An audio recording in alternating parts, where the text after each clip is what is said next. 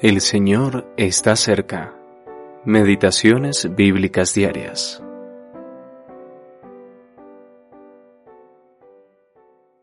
Mas tuve por necesario enviaros a Epafrodito, mi hermano y colaborador y compañero de milicia, vuestro mensajero y ministrador de mis necesidades. Filipenses capítulo 2, versículo 25. Epafrodito el servicio necesario. Sabemos poco de Epafrodito. Solo se nos da un breve bosquejo acerca de su persona y servicio. Pero lo que se nos dice es bello y grato.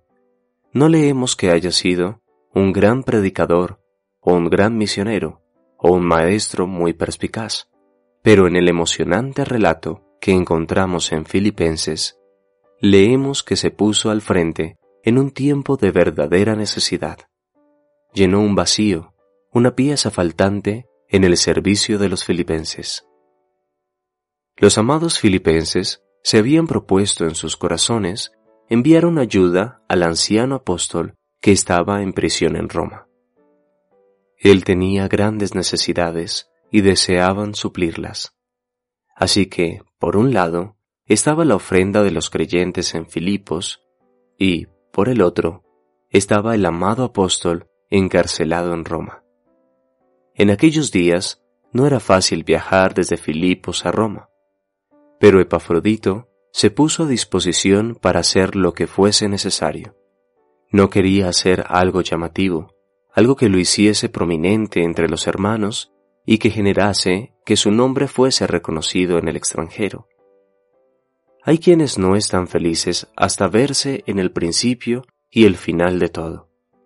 No, Epafrodito no era uno de estos, pues se contentaba solo con llenar un nicho vacío, prestar un servicio necesario, cumplir la obra preparada por la mano del Maestro. Evidentemente, Epafrodito había estudiado en la escuela de Cristo, se había sentado a los pies del Maestro y había bebido largamente de su espíritu. De otra manera, no hubiera aprendido tales santas lecciones de atenta abnegación y amor hacia los demás. Alguien que piensa mucho en sí mismo le ahorra a los demás la molestia de pensar en él. Este humilde siervo de Cristo puso su vida a los pies de su Maestro, pero su nombre nos ha sido preservado por la pluma inspirada del apóstol y millones de personas aún leen el relato de su precioso servicio. C. H. Macintosh